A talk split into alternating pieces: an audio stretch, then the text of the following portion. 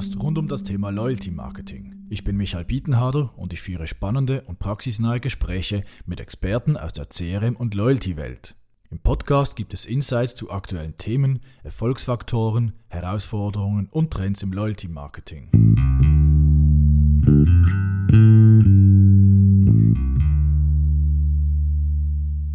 In dieser Episode des Loyalty Talk Podcast ist Christian Kunz bei mir zu Gast. Christian ist Co-Founder und CEO von Bits About Me, einer Plattform, welche einen fairen und transparenten Austausch von persönlichen Daten ermöglicht. Loyalty Marketing und Kundendaten sind untrennbar miteinander verbunden. Bits About Me bietet Kunden die Möglichkeit, ihre Daten selbst zu nutzen und sogar Geld damit zu verdienen. Im Loyalty Talk sprechen wir über die Vision von Bits About Me, den Nutzen für Privatkunden und Use Cases bei der Datenvermarktung. Christian erzählt zudem, wie Bits About Me zu Daten kommt, wie es um die Bereitschaft der Kunden, ihre Daten zu teilen steht und warum kürzlich ein Cashback-Programm eingeführt wurde.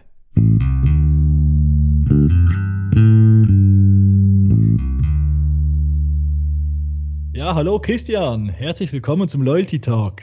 Hallo Michael, grüß dich. Christian, zum Einstieg, äh, stell du dich kurz vor, wer du bist, äh, ein bisschen auch dein Werdegang und vielleicht auch gerade, äh, wir reden ja heute über Bits About Me, auch was ist Bits About Me, was macht ihr? Ja, also mein Name ist Christian Kunz. Ich bin äh, Co-Founder und CEO von Bits About Me. Jetzt seit äh, gut vier Jahren sind wir dran. Wir sind ein Startup in Bern. Wir reden ja gleich noch ausführlich darüber, was wir machen. Vor Bits About Me war ich CEO bei Ricardo. Da habe ich auch meinen Mitgründer kennengelernt, Christoph Legendre. Wir waren damals CEO und CTO bei Ricardo, bei der Ricardo Group. Ähm, haben da vier Jahre lang äh, geschafft, äh, Turnaround gemacht und äh, dann wurde Ricardo Intermedia verkauft und das war 2016. Da waren wir beide dann unterwegs und haben geschaut, was sind unsere nächsten Projekte. Ähm, Christoph war schon wieder in Frankreich, ist Franzose, war in Paris, hat schon wieder was Neues angefangen. Und ich habe mich in der Schweiz umgeschaut und wir sind auf die Datenschutzgrundverordnung gestolpert und über einen besonderen Absatz, dass wir alle als Konsumenten jetzt das Recht an einer maschinenlesbaren Kopie unserer Daten haben. Und äh, ja, das hat bei mir was ausgelöst nach dem Motto, hey, jetzt kann man die Welt der persönlichen Daten mal auch andersrum, userzentrisch denken. Und ähm, da haben wir uns dran gemacht, ähm, Bits About Me zu gründen. Vor Ricardo war ich acht Jahre bei eBay. Das hat mich hier in die Schweiz gebracht. Ähm, eBay International sitzt in Bern. Habe da Strategie und Analyse gemacht, aber auch Werbevermarktung. Habe die Werbevermarktung geleitet in, in äh, zuerst in Europa und nachher global. Also war sehr aktiv auf der, ich sage immer, Dark Side, ähm, was alles so mit Daten passiert und fand das immer super spannend. Ähm, von der Technologieperspektive auch wie viel Geld und spannende Businessmodelle, aber nicht cool für uns alle als Bürger, Bürgerinnen, Bürger, Konsumenten, ähm, was da mit unseren Daten passiert, ohne dass wir es wissen. Also das hat damals schon so ein bisschen den, das kleine Pflänzlein gesät. Moment, da muss sich irgendwann was ändern. Und davor war ich in der Beratung. Von Haus aus bin ich Physiker, habe äh, in Kernphysik am, am, MIT promoviert und wir waren damals die Ersten im Web. Ne? Wir hatten HepNet, gab es ja damals nur in der Physik und Mosaik-Browser und alles, was frisch vom CERN kam. Und seit der Zeit hat mich das eigentlich das Thema immer begeistert, was man mit äh, Webtechnologie, Daten und aber auch spannenden Businessmodellen da machen kann. Ja, spannend. Und ähm, kannst du vielleicht ein paar Worte sagen? Was ist Bits About Me? Was macht ihr genau? Hm? Bits About Me ist eine, eine Online-Plattform, eine App oder auch eine Webseite, auf der Nutzer ihre persönlichen Daten managen können. Und managen meint in erster Linie mal wieder die Kontrolle zu kriegen und die Übersicht. Was hinterlässt man als digitaler Mensch für eine Datenspur auf dem Web, aber auch ähm, in anderen Bereichen. Und wir machen das den, den Nutzern einfach, ihre Daten zu sich mal zu holen, zu importieren aus den verschiedenen Online-Konten und Loyalty-Cards und Bankkonten und einfach mal eine Übersicht zu gewinnen und die Daten dann aber auch sicher in einem, in einem wie in einem Wallet, also auch mit äh, Kryptotechnologie, in einem sicheren Wallet äh, zu speichern. Das ist der eine Schritt, daraus neue Dinge zu lernen. Ähm, wir machen dann Analysen und kombinieren verschiedene Datenquellen, zeigen Leuten neue Dinge über ihr eigenes Leben, aber über ihren digitalen Zwilling, aus dem man was lernen kann, was man so, was man so macht. Ähm, Und zum Weiteren geben wir auch die Möglichkeit, die Daten dann tatsächlich zu monetarisieren. Weil das ist ja das andere Problem, dass mit unseren Daten Haufen Geld verdient wird. Also mit jedem von uns in der Schweiz kann man rechnen, im Jahr verdienen die unterschiedlichsten Firmen damit um die 1000 Franken, ohne dass wir was bekommen. Und das sind eben nicht nur die Googles und Facebooks, das sind noch ganz, ganz viele andere.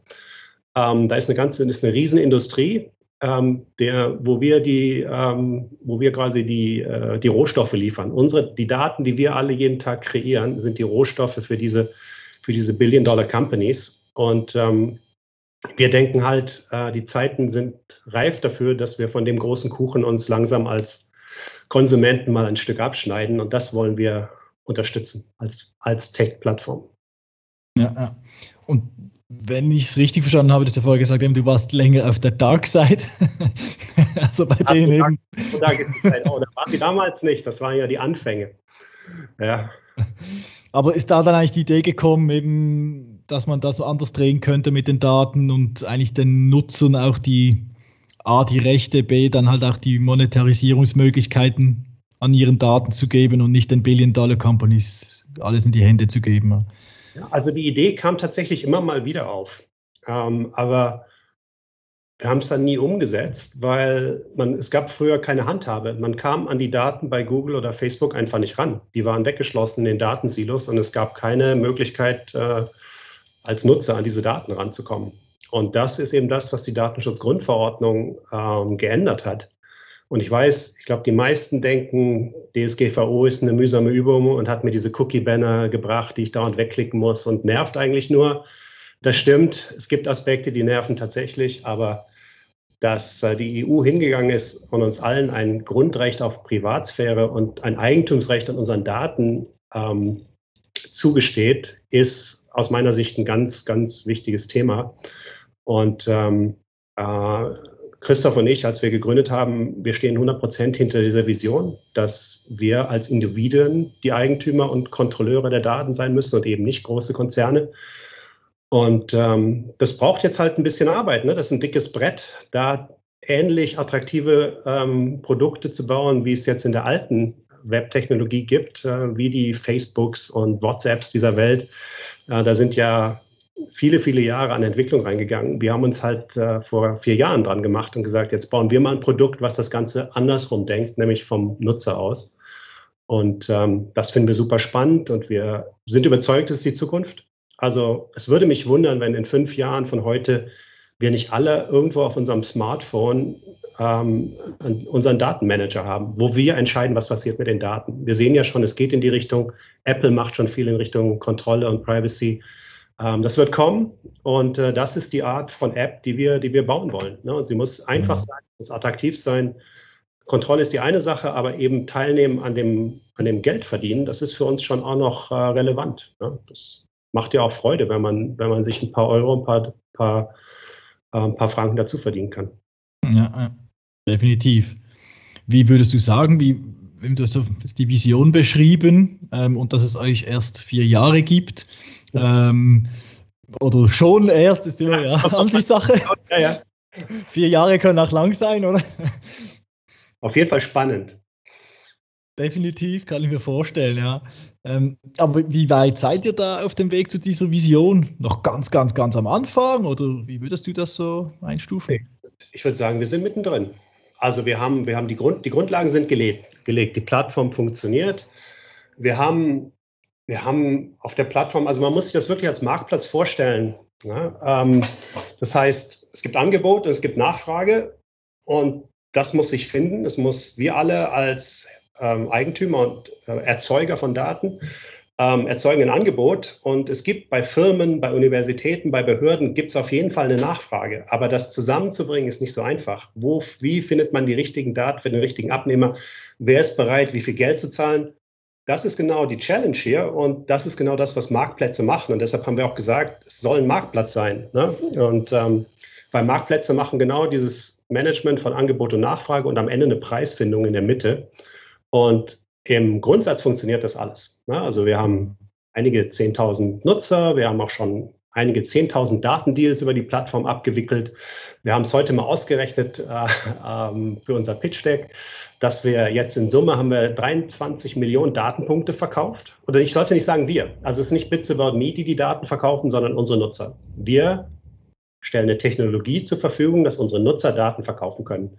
Und wenn man das alles zusammenrechnet, was da über die Plattform gelaufen ist, sind es ähm, ja, knapp 20.000 Deals und äh, über 20 Millionen ähm, Einzeldatenpunkte, die da verkauft wurden, von ganz unterschiedlichen Quellen. Also das Prinzip funktioniert. Unsere Herausforderung ist jetzt, wie kommen wir in den, in den Massenmarkt, wie können wir das skalieren? Und man muss immer beide Seiten skalieren bei diesen zweiseitigen Plattformen. Das ist die Herausforderung. Auf der einen Seite müssen wir Nutzer gewinnen, Privatnutzer, die sich die Daten teilen. Und auf der anderen Seite äh, müssen wir Firmen suchen, die bereit sind, für Daten Geld zu bezahlen. Ja, und das heißt, man muss immer ähm, auf beiden Seiten Marketing, Business Development ähm, betreiben, um die Plattform ins, insgesamt zu skalieren. Ja.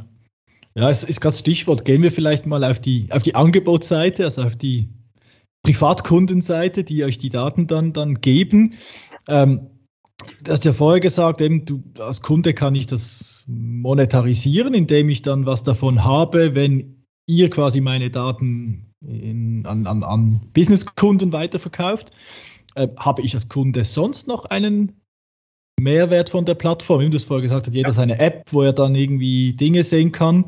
Kannst du da vielleicht äh, zwei, drei Beispiele geben, was ich da als User für, für Vorteile habe oder für Nutzen? Ja, und das ist für uns ganz wichtig. Also wir möchten keine Plattform sein, wo der einzige Zweck ist, dass Nutzer ihre Daten monetarisieren. Also wir halten das einmal für langweilig oder auch für falsch und es setzt die, die falschen Incentives, dass man quasi komplett seine Privatsphäre aufgibt, nur um Geld zu verdienen. Bei uns läuft es eigentlich andersrum. Wir wollen dem Nutzer erstmal Transparenz ähm, schaffen. Das heißt, ich bekomme mal eine Übersicht. Ähm, was für Daten habe ich eigentlich? Was sammelt Google über mich? Was sammelt Facebook? Was ist eigentlich in meiner Cumulus-Karte drin? Da gibt es bei uns klassische Auswertungen, wo man jede Datenquelle über Zeit anschauen kann. Also wie laufen meine Google-Suchen hoch? Man kann sich die Texte anschauen, die da gesammelt werden. Das sind die Haupt, die, die, die meisten Stichwörter, die ich, ähm, die ich bei Google habe oder was, was kaufe ich am meisten bei der Migro ein. Also das sind alles Sachen, die kann man selbst, so eine Art Do-it-yourself-Datenanalyse, das ist ganz einfach, kann man auf der Plattform machen. Dann haben wir so ein paar kleine Analyse-Widgets, die, die extra Mehrwerte liefern. Ähm, wie zum Beispiel mein Migro-Budget. Ich sehe, wie viel gebe ich aus, wie viel habe ich gespart, dadurch, dass ich eine Aktion kaufe. Ähm, was sind meine, meine Google-Datenspuren? Was hat, also wo benutze ich wann welches Device? Also es sagt mir ein bisschen, es weckt oder es weckt äh, äh, die Übersicht, ähm, was wird da alles gesammelt und was kann ich selbst daraus lernen. Ne? Also ich lerne was über mein Leben und äh, kann im Zweifel dann auch bessere Entscheidungen treffen. Wir hatten zum Beispiel eine Covid-Variante, die hat mir gezeigt, wo sind meine äh, Risikokontakte, wird gerade ja wieder aktuell, ähm, tatsächlich auf einer Karte mit einer Heatmap, solche Dinge. Und ähm, das war so ein bisschen das Learning. Das war die erste, die erste ähm, Version des Marktplatzes, dass wir ganz viele solche kleinen Analysen gebaut haben. Und die waren alle interessant oder die einen mehr, die anderen weniger.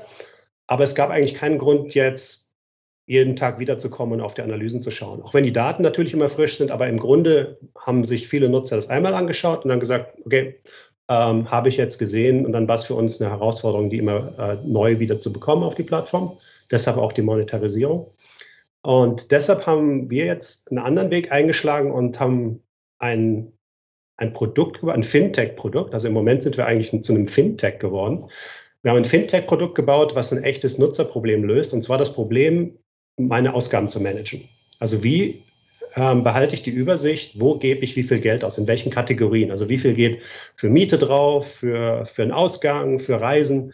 Ähm, dieses Ganze nennt sich Personal Finance Management. Ähm, das können wir sehr elegant anbieten. Man kann bei uns, das ist ja alles kostenlos. Ne? Das ist erstmal der, die, die App ist für alle Nutzer, Endnutzer komplett kostenlos. Ich kann hingehen, ich kann alle meine Bankkonten verbinden. Also habe hier auf der einen Bank vielleicht meine Kreditkarte, auf der anderen eine Debitkarte. Ich kann das alles zusammenbringen und kriege schön meine Übersicht über meine Ausgaben. Kann mir auch selbst Ziele setzen und Budgets, kann das alles schön managen. Das machen manche Banken auch. Wir machen das sehr elegant, also wie eine Mobile-Only Neobank, ähm, sehr einfach äh, zu bedienen, wenig, äh, wenig Details. Und wir machen eine neue Sache, die es halt so am Markt nicht gibt. Und zwar bringen wir die, die Belege dazu, die ganzen Kassenzettel. Ja, also wenn jetzt zum Beispiel, wenn man bei uns Migo und Coop verbunden hat, läuft automatisch im Hintergrund ein elektronischer Kassenzettel rein.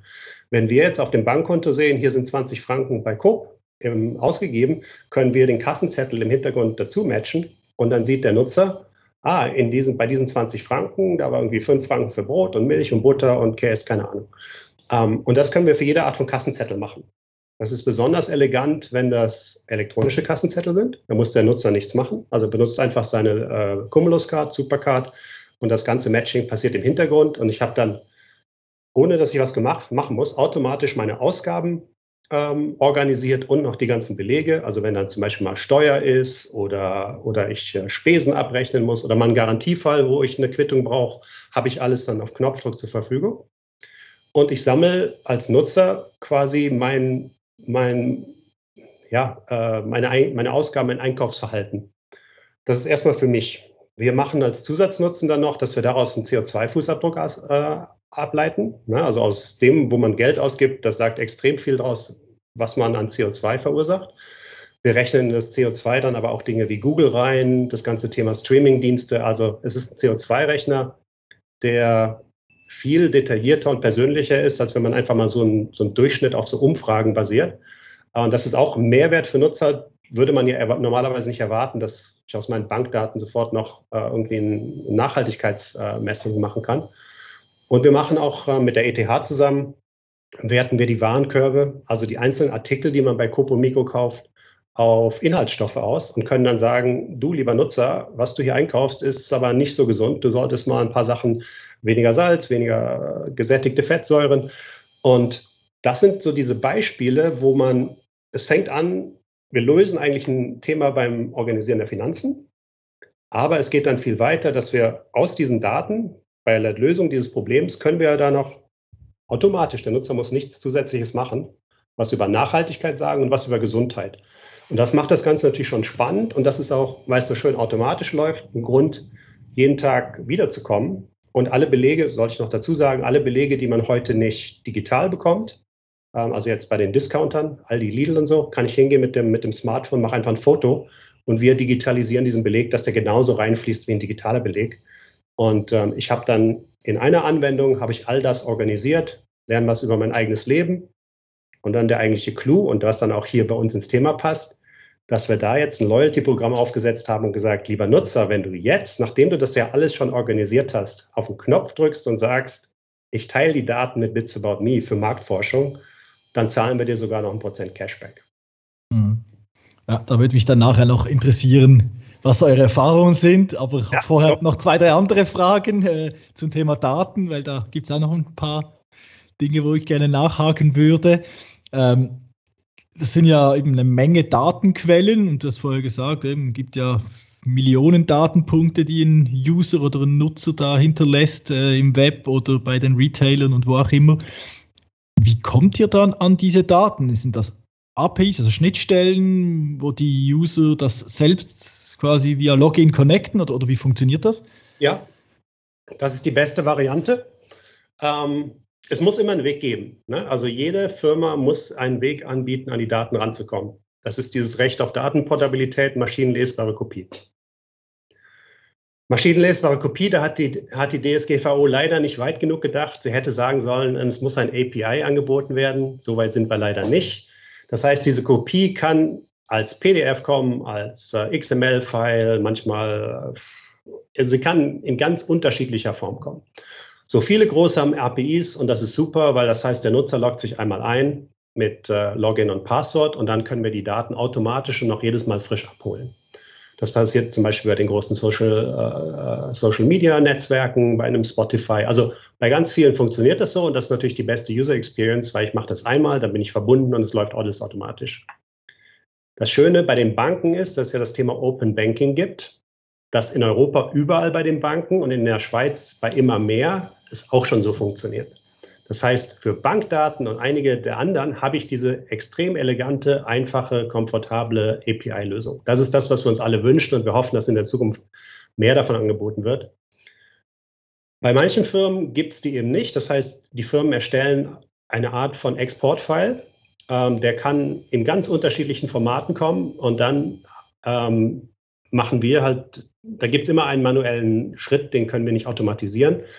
Wir machen es normalerweise so, dass wir quasi eine kleine Anleitung haben, normalerweise mit einem Link, wo der Nutzer draufklickt, dann landet er bei der jeweiligen Firma, nehmen wir jetzt Facebook, auf der Seite, wo ich meinen Facebook-Export bestellen kann. Dann bestelle ich diesen Export, dann lässt sich Facebook ein bisschen Zeit. Drei Tage später bekomme ich einen riesen File zugeschickt und den kann er aber dann bei uns hochladen. Ne, das funktioniert so für Facebook und äh, Amazon und äh, Payback und ein paar andere. Da läuft so ein Export-File. Das mhm. ist nicht ganz so komfortabel, aber es funktioniert trotzdem und ich bekomme meine gesamte Historie. Also in diesen Files ist ja noch viel mehr drin, als was man über eine API bekommen kann. Also da ist wirklich extrem viel Information und ähm, wir geben dem Nutzer halt eine Möglichkeit, mit diesen Files was anzufangen, weil normalerweise, wenn man keinen technischen Hintergrund hat, sind die meisten Files komplett äh, nutzlos. Ne? Aber ja. bei uns lädt man sie hoch und dann können wir eben diese Analysen machen, die wir machen. Ich habe mich da natürlich auch ein bisschen schlau gemacht und mich durch eure FAQs gekämpft. die sind ja doch ziemlich umfangreich, weil ihr ja also im Prinzip die Anleitung habe für alle, für jede Quelle, oder für den User. Und äh, bin da eben ein paar gestolpert, die du jetzt auch gerade erwähnt hast. Also Payback zum Beispiel. Ich muss sich ja ein datenschutzrechtliches Auskunftsbegehren stellen, damit, also als, als Kunde, oder, damit ich dann meine Daten hochladen kann.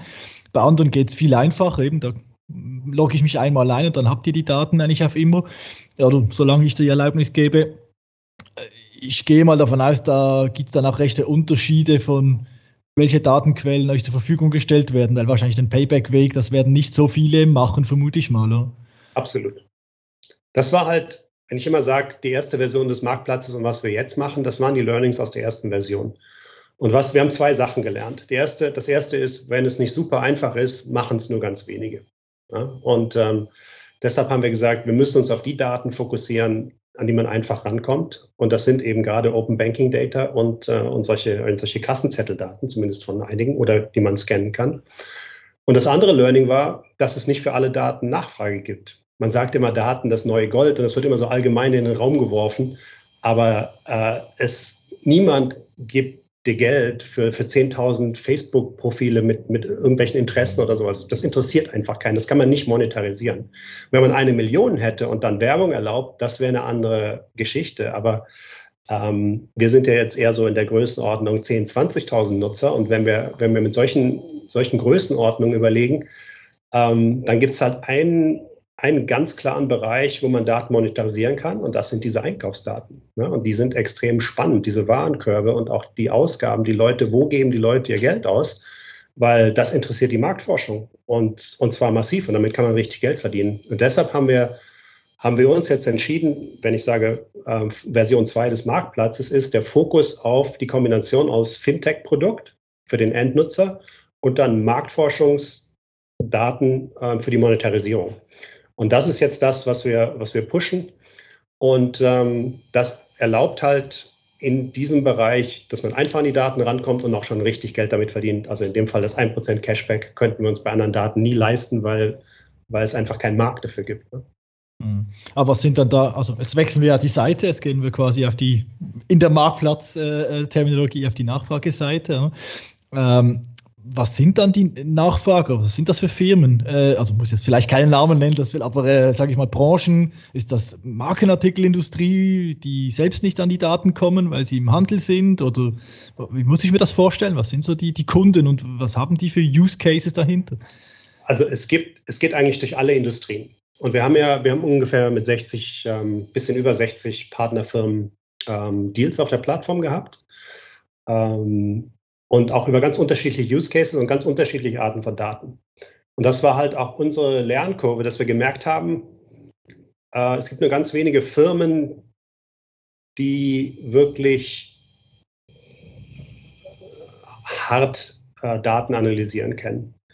Ähm, was die allermeisten Firmen machen können, ist Automated äh, Marketing Automation, ne? also sowas wie eine E-Mail-Adresse und ein paar Profilpunkte. Ähm, in ihr CRM zu, zu laden und dann Newsletter zu verschicken. Das ist mal, das ist aus unserer Sicht der einfachste ähm, Use Case, den es gibt. Davon hatten wir auch eine ganze Reihe. Ähm, und Firmen waren auch bereit, da ein, zwei ähm, Euro oder Franken für zu bezahlen, wenn entsprechend halt noch Profilinformationen, also es war nicht nur eine E-Mail-Adresse, sondern auch mindestens mal Alter, Geschlecht, vielleicht noch andere Informationen, die Nutzer mitgegeben haben, damit die Firmen halt auch was damit machen konnten. Das ist der aller einfachste Use Case und der ist ehrlich gesagt noch ein bisschen langweilig und auch ein bisschen nervig, weil am Ende möchte keiner seine Inbox mit Newslettern voll haben. Und ähm, andere Use Cases, die sehr viel spannender sind, ähm, ist das Thema CRM. CRM heißt, ich habe eigentlich eine Kundenbeziehung. Das heißt, ich weiß, ich möchte von dieser Firma kontaktiert werden. Und die Firma hat ja dann die Aufgabe, dauernd meine Kontaktdaten aktuell zu halten. Also meine Adresse, meine E-Mail, Telefonnummer. Immer wenn sich was ändert, ähm, muss ich eigentlich das melden oder die Firma hat äh, einen Datenfriedhof. Und wir sagen, wenn es auf unserer Plattform gemacht wird, hält der Nutzer sein eigenes Profil sowieso immer aktuell. Und die Firmen haben quasi immer eine Live-Verbindung und kriegen dann automatisch mit, ähm, da hat sich eine Telefonnummer geändert. Löst ein Problem für beide Seiten. Also der Nutzer muss nicht mehr mühsam bei 50 Firmen, mit denen er Geschäfte macht, das alles aktualisieren. Und die Firmen müssen sich keine Sorgen mehr machen, dass ihre Daten veralten. Also wir nennen es Reverse CRM. Das ist so ein Use Case, der hilft wirklich beiden Seiten. Und wenn ich dann noch ein bisschen monetarisiere und die Firma sagt mir, es kostet mich vielleicht äh, fünf Franken, diese ganzen Profile aktuell zu halten. Und wenn du das jetzt für mich machst, lieber Nutzer, zahle ich dir über den Marktplatz bei uns äh, zwei oder drei im Jahr. Ist doch, ist doch für alle was gewonnen. Ne? Ist doch die Welt insgesamt einfacher, besser, die Daten sind besser geworden, die Datenfriedhöfe werden aufgelöst, die Kunden können selbst dadurch, dass sie einen echten Mehrwert liefern, auch was dran, dran mitverdienen. Das sind die Art von Use Cases, die halt ähm, äh, sehr gut funktionieren. Ups, Entschuldigung. Äh, das sind die Use Cases, die sehr gut funktionieren. Und, ähm, und äh, der andere Use Case, den wir, das, das ist aber das Problem mit der Skalierung, weil CRM funktioniert natürlich nur, wenn du einen sehr großen, äh, sehr große Userbase hast. Wenn du in, ähm, nur zu wenig Nutzer findest, ist es dann auch uninteressant. Und der andere Use Case, den ich ja eben schon beschrieben habe, ist halt die Marktforschung. Der ist für Nutzer aus meiner Sicht, ich rede jetzt ganz persönlich von mir, habe ich überhaupt kein Problem, meine Daten für Marktforschung herzugeben. Die sind ja anonymisiert. Ich werde damit nicht belästigt. Ich kriege keine Werbung. Es hat null negative Effekte für mich. Ich kann im Gegenteil sogar quasi noch meine Vorlieben in den Markt reintragen und helfen, dass Produkte entwickelt werden, die eigentlich mir ähm, eher zusagen. Also Marktforschung finden wir extrem spannenden Use Case. Und ähm, deshalb haben wir, und das Schöne daran ist, dass damit halt auch mit kleinen Nutzergruppen, also mit einem Panel, was 5.000 oder 10.000 Nutzer groß ist, kann man dann sofort schon richtig Geld verdienen. Weil da gibt es natürlich eine Nachfrage zum einen beim Händler. Ne? Also alle Detailhändler wollen natürlich wissen, was macht die Konkurrenz und äh, wo gehen die Leute hin, die die Milch kaufen. Ähm, und dann aber auch bei Herstellern. Herstellern sind ja ziemlich im Dunkeln, was eigentlich ihre, ihre Endkunden angeht. Also wenn ich jetzt ein Süßwarenhersteller, ich nehme jetzt irgendein Beispiel, ich nenne lieber keine Namen. Wenn ich ein Süßwarenhersteller bin, weiß ich ja überhaupt nicht, was sind die Leute, ähm, die das einkaufen. Ähm, ich muss dann eigentlich Marktforscher für teures Geld beauftragen, mir das zu geben. Jetzt kann dieser Süßwarenhersteller kann jetzt zu uns kommen und sagen, hier sind meine 50 Produkte, die ich über die verschiedenen Detailhändler ähm, verkaufe. Äh, könnt ihr doch mal nachschauen, wer hat denn alles in eurem, in eurem, es dann Panel, wer hat denn alles diese Produkte gekauft? Unsere Nutzer teilen solche Sachen wie Alter, Geschlecht, Postleitzahl, aber natürlich keine Namen oder sowas. Und dann kann man auch als Hersteller extrem relevante ähm, Kundeninformationen äh, erhalten. Was man, wenn man nur den Händler fragt, sagt er mir, du hast äh, tausend von diesen Jockeys verkauft. Aber das war's dann auch. Ne? Also wenn man die weitere Informationen und vor allem den Zugang zum Endkunden haben will als Hersteller, dann kann unsere Plattform da was jetzt liefern, was die, aktuell, die Marktforschung aktuell gar nicht liefern kann. Ne? Also das ist dann wirklich ein Step Change in der Art von Insights. Du hast jetzt gesagt, ähm, dass anonym oder äh, der Kunde oder der, der Privatkunde, der die Daten zur Verfügung stellt, gibt es dann auch den Weg nicht anonym. Also wenn ich ja Daten äh, matchen will mit, ähm, mit CRM-Profilen, dann muss ich ja meine meinen Namen preisgeben und meine Adresse und so weiter. Aber das stellt dann der, der User selbst ein. Also der sagt, ich will anonym oder nicht oder. Genau. Also wie es funktioniert ist, dass es Angebote gibt, deshalb auch Marktplatz. Ne, auf, dem, auf unserem Marktplatz gibt es, wir nennen es auch Datendeals. Und da gibt es zum Beispiel unser Cashback, Marktforschungsdeal ist komplett anonym, kein Rückbezug auf, auf Leute. So ein Newsletter-Deal hat natürlich den Namen und die E-Mail da drin, jetzt ganz normal. Ne? Aber Nutzer entscheiden immer selbst, jedes Mal, wenn Daten geteilt werden, ähm, ob sie da mitmachen oder nicht. Also es wird niemals Bits About Me sein, die entscheiden, oh, jetzt geben wir auch nochmal eine E-Mail-Adresse raus hier zu diesen, zu diesen äh, Retail-Daten. Das, das äh, kann gar nicht passieren. Ne? Es ist immer, es beruht auf einzelnem äh, Einwilligung, Consent, ähm, jedes Mal äh, für jede spezifische Verwendung der Daten. Ja. ja, aber das kann ja dann, also wenn du da genug Zustimmung hast oder von genügend Nutzern die Zustimmung hast, kann ja das, jetzt schaue ich mal, äh, oder Loyalty-Programme oder in die Ecke der Loyalty-Programme, ich komme ja selbst auch aus der Ecke. Ähm, du hast vorher auch erwähnt, du hast ja dann immer deine interne Perspektive, also du weißt, eine Coop weiß, was bei sich geht, eine Mikro was bei, bei sich geht und bei den anderen Retailern ist es gleich. Äh, interessiert natürlich aber immer, was ist mein Share of Wallet?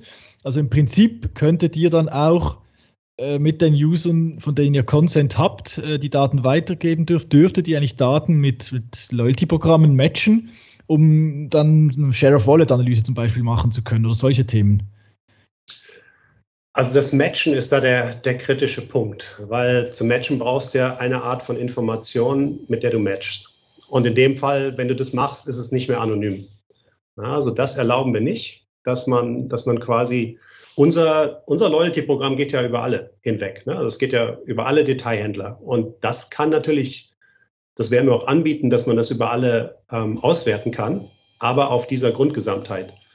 Was wir, was wir nicht anbieten, oder da müssten wir eine, eine Lösung finden, wo Nutzer dem explizit nochmal extra zustimmen, ist, dass man jetzt sagt, okay, ich nehme dieses Loyalty-Programm, was über alle Händler geht, und ich matche jetzt für diese keine Ahnung, 5000 Personen ist mit meiner, mit meiner Loyalty Card.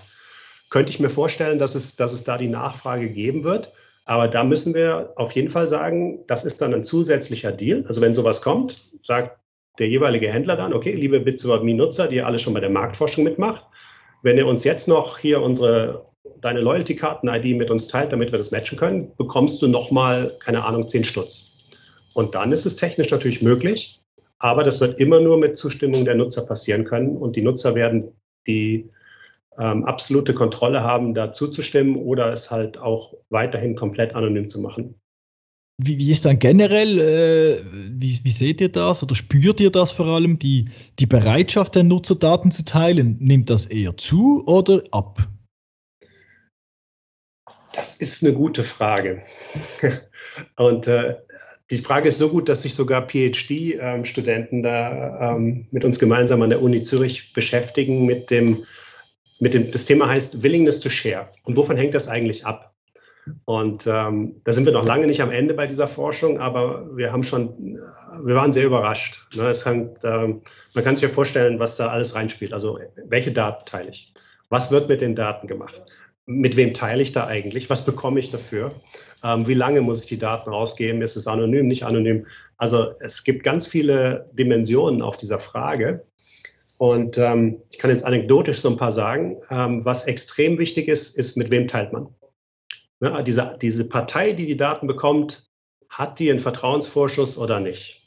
Und was wir auch merken, ist, dass zum Beispiel, wenn Universitäten anfragen, ob sie Daten bekommen können, für die nichts gezahlt wird, das ist eine Datenspende, die Deals funktionieren besser als manche Deals, wo eine Firma anfragt, vielleicht eine kleine Firma, die man nicht kennt, die sogar noch was für dieselbe Art von Daten sogar noch was zahlt. Aber dann, wenn man diese Firma nicht kennt, fehlt das, fehlt das Vertrauen. Und ähm, ich glaube, die Nutzer über die letzten vier Jahre, da ist ja einiges passiert. Ähm, am Anfang hat sich, ich glaube, so im normalen Mainstream niemand mit dem Thema beschäftigt. Dann kam aber mal Cambridge Analytica und dann kam die DSGVO und dann kamen die Cookie-Banners und alles, was dazu gehört. Ich glaube, inzwischen sind Leute deut deutlich kritischer. Ähm, vor allem, wenn man sie direkt fragt. Also, da gibt es ja das Privacy Paradox. Wenn man sie direkt fragt, sind die Leute sehr kritisch. Und das ist auch unsere große Challenge. Wir müssen das, was ich die ganze Zeit erzähle, dass die Kontrolle immer beim Nutzer ist und Daten nur rausgehen, wenn zugeht, das muss man, das muss einem ja geglaubt werden. Ne? Und keiner liest einem, liest sich ja zwei Seiten durch, wo wir das erklären, sondern wie kriegen wir Nutzer dazu, dass sie wirklich dafür vertrauen, die Daten sind sicher und es geht nur das raus, was sie teilen. Das ist für uns äh, noch eine der ganz großen Challenges.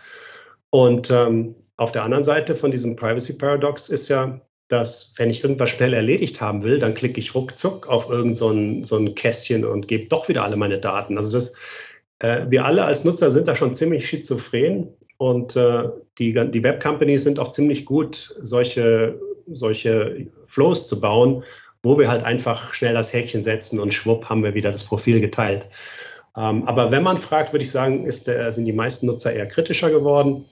Und das ist ja, das sind ja die Nutzer, äh, mit denen wir arbeiten wollen. Wir wollen ja einen, den aufgeklärten, den aufgeklärten Nutzer, wo wir wirklich transparent auf Augenhöhe quasi diese Deals aushandeln. Und wir wollen ja nicht hintenrum irgendwelche komischen Tricks machen, ähm, wo wir wieder äh, vorne was, was vortäuschen und es geht uns hintenrum nur um die, wir sind eben nicht Google und Facebook.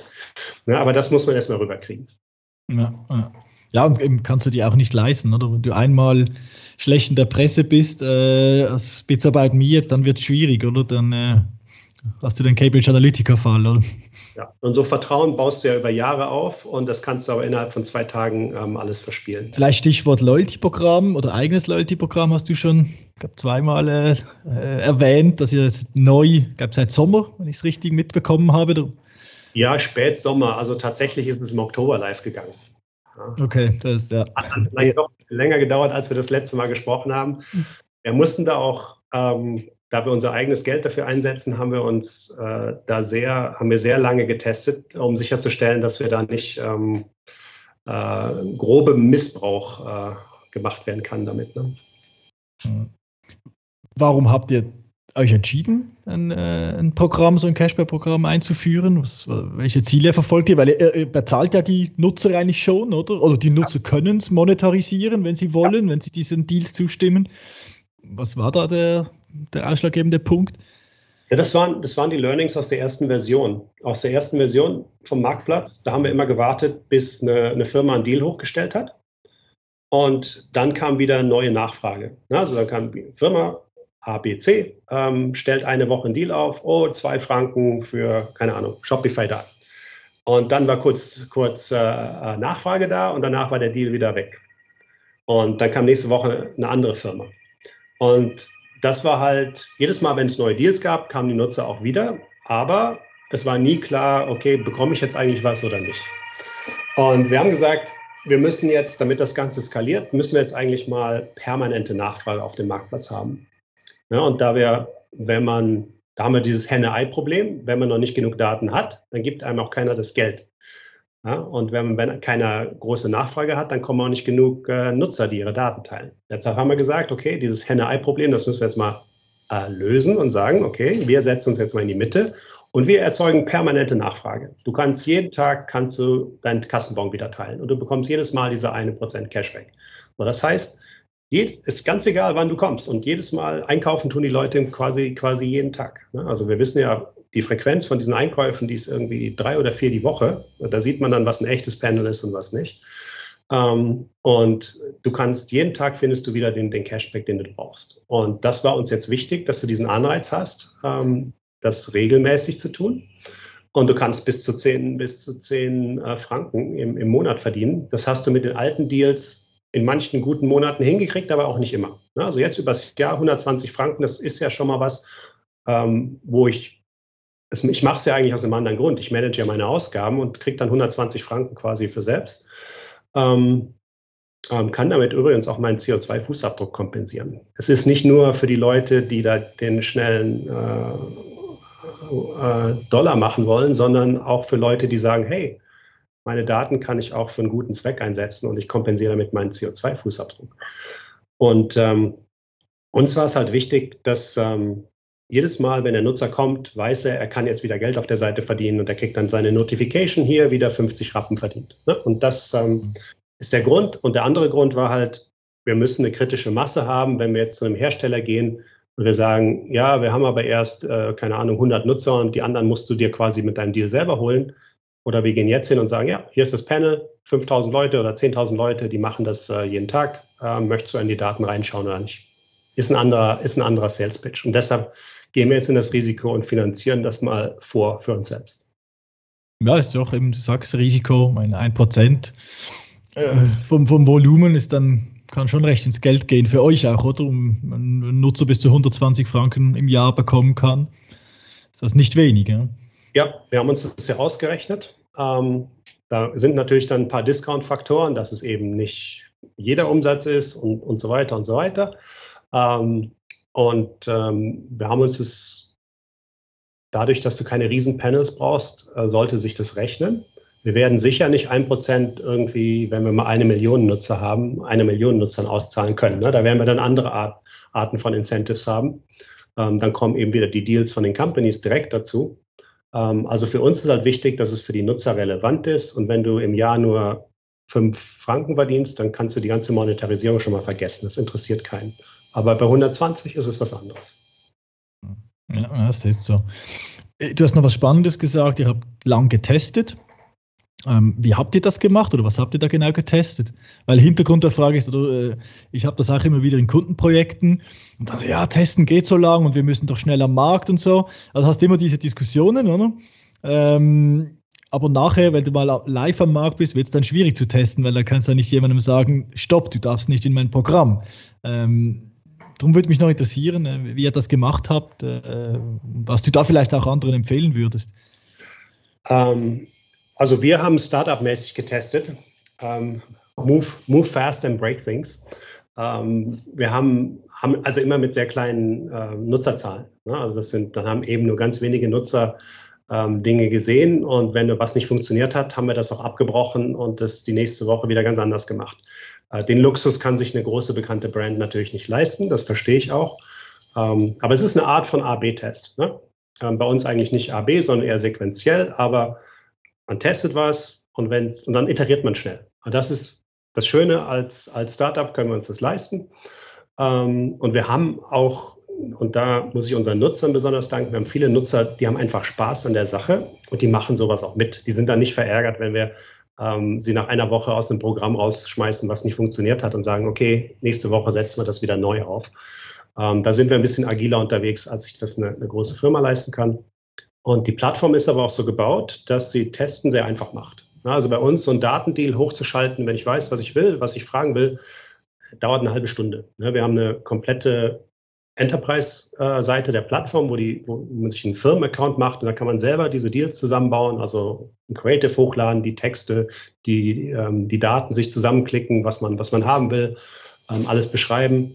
Bevor der live geht, schauen wir uns die alle einmal an, ob das ob das äh, legitimate ist, aber ansonsten können die Firmen das komplett selber machen, mit einem Klick das Ding live stellen und dann mal ein paar Wochen Daten sammeln. Also da ist, da ist so gut wie null Risiko dabei, das kostet fast nichts und ähm, man kann damit, kann daraus eine ganze Menge lernen.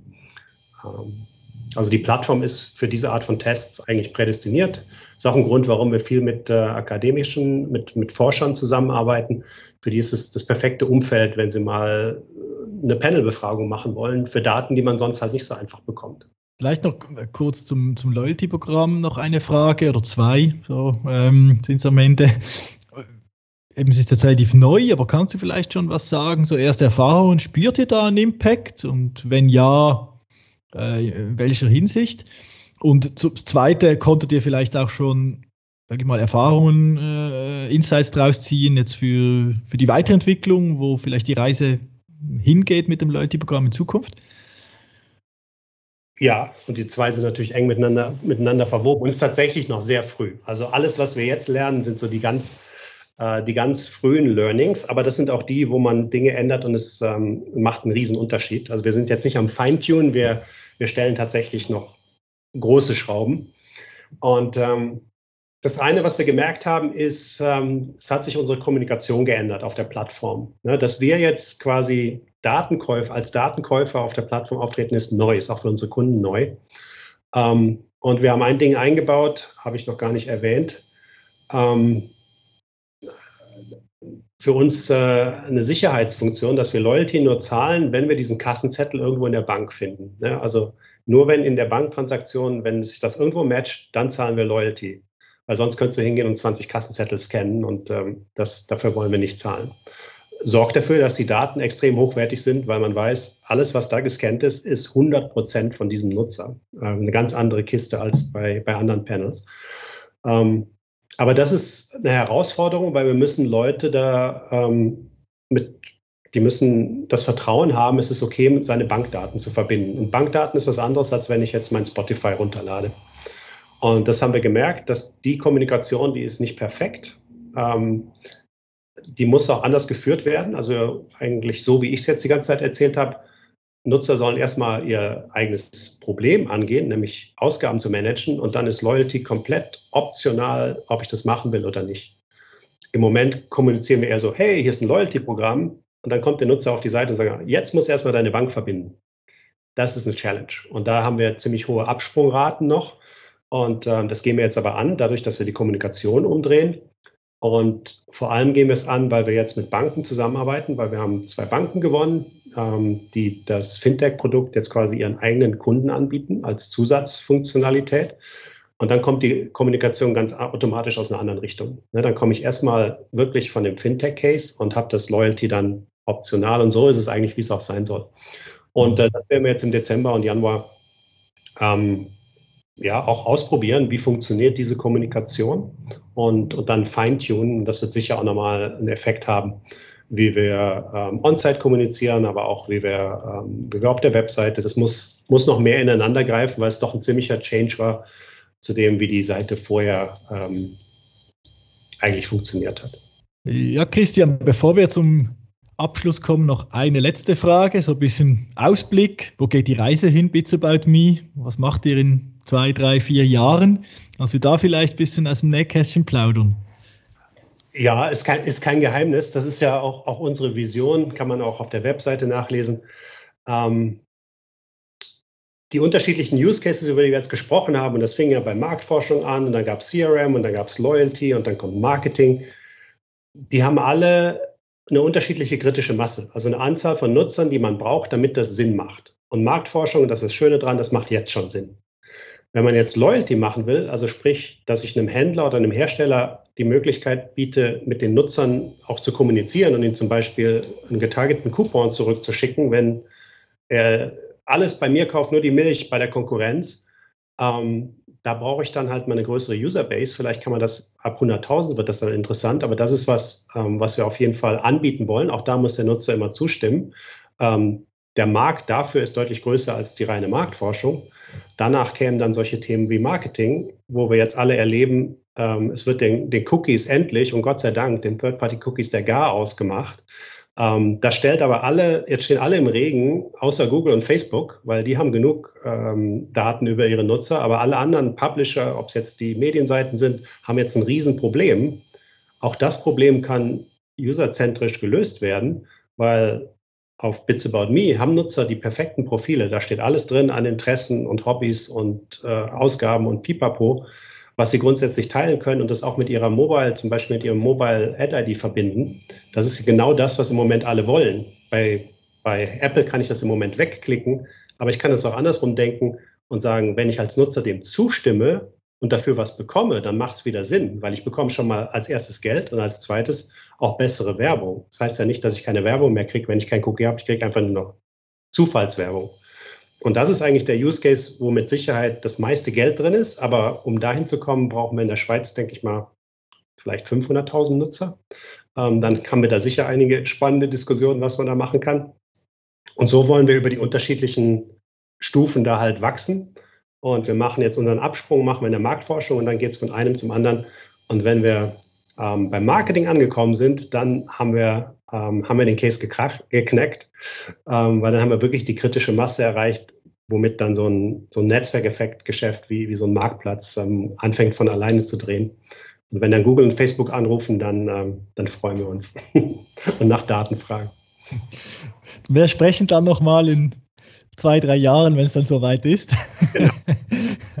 Aber war doch jetzt das perfekte Ende. Äh, Christian, vielen Dank für das äh, super interessante Gespräch äh, und die Insights to Bits About Me. Vielen Dank. Ich danke dir, Michael.